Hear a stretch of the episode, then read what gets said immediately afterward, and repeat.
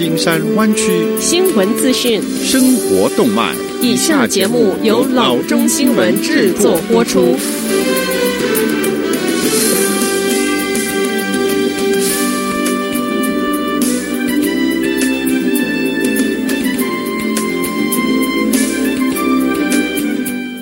各位听众，大家好，欢迎来到老中广播电台的节目，我是君君。我们首先来关注今天的旧金山湾区地方消息。San Francisco 警方警告人们，有人利用假黄金骗取受害者的现金或者是真的珠宝。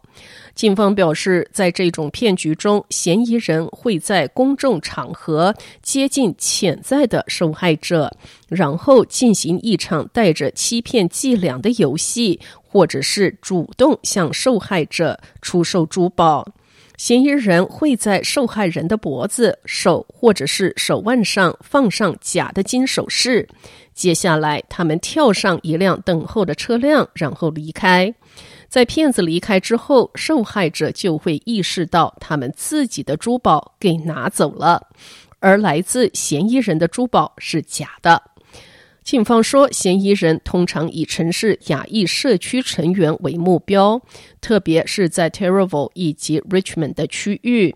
二零一九年，San Francisco 警方已经报告二十起涉及假黄金的类似案件。受害者的损失将近五点五万元。警方已经获得其中一名嫌疑人的画像，他们还确认了另一名嫌疑人是四十四岁的 Manfred Onescu。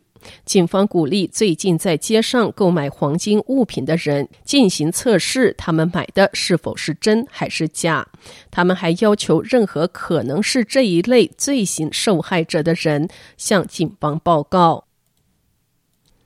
下则消息：San Francisco 酒店的价格一直在涨，可以说比较贵。不过，市区一家已经开业的新酒店，每晚起价仅在三十五至五十元之间。唯一的问题是，想要住入这一个价格的新酒店，你必须和另外六个你可能不认识的人合住一个房间。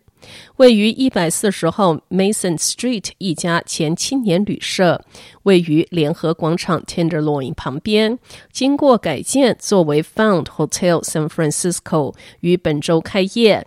它有四十五间共用客房和三十间私人客房。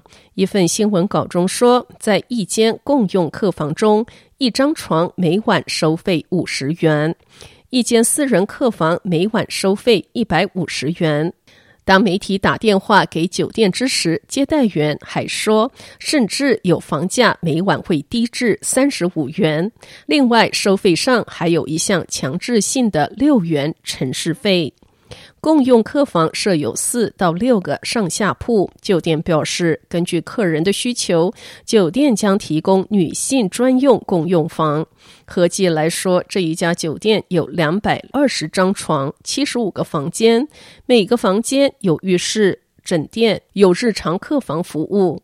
根据酒店网站的介绍，共用房间提供免费的 WiFi 以及一个足够大的储存柜，可以放大多数的背包。前台备有耳塞，以防万一你遇到一个打鼾的室友。私人客房有双人床或者是大床，还有电视、办公桌和免费 WiFi。即使你不喜欢共用房间的上下铺，按当地的标准，一个私人房间一百五十元的起价，其实也是非常划算的。根据酒店数据跟踪公司 STR，在十一月十七日至二十三日之间，San Francisco 平均每个晚上的房价为三百七十六元。所以不管怎么说，一个私人房间一百五还是非常的便宜的。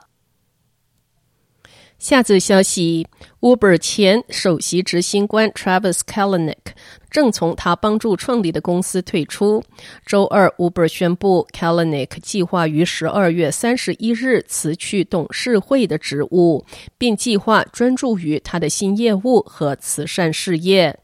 二零一零年至二零一七年，Kalanick 担任 Uber 的首席执行官。在那段时间中，他争议缠生，新闻报道中经常出现有毒的工作文化和误导监管机构的说法。在一群投资者写信要求更换公司领导阶层之后，Kalanick 被撤职，他被现任首席执行官 Dara Khosrowshahi 接替。在今天之前，已经有迹象表明，Kalanick 准备与 Uber 分道扬镳。自十一月六日公司股票锁定结束以来，Kalanick 已经出售他在 Uber 超过二十一亿元的股票。虽然 Kalanick 已经两年多没有直接领导 Uber，但是在很多方面，该公司仍在处理他任期内的影响。本月早些时候，Uber 为在该公司遭受性骚扰的现任和前任员工设立了四百四十万元的基金。这一项和解可以追溯到二零一七年，U.S. Equal Employment Opportunity Commission 发起的一项调查。此前，Uber 前雇员 Susan Fowler。撰文讲述了他在该公司遭遇性骚扰的经历。据称，Kalanick 和高层管理人员漠视该公司一再发生的性骚扰事件。司机补偿是另一个从 Kalanick 开始并一直在消耗公司的问题。今年初，Uber 同意支付将近六点五亿元的新泽西失业和残疾保险税。在附近的纽约州，九万六千名司机聚集在一起，就二零一一年的欠薪起诉该公司。好的，以上就是生活资讯。我们接下来关注一下天气概况。今天晚上湾区各地最低的气温是三十八度，明天最高的气温是五十八度。好的，以上就是生活资讯以及天气概况。新闻来源来自 triple w dot news for chinese dot com 老中新闻网。好的，我们休息一下，马上回到节目来。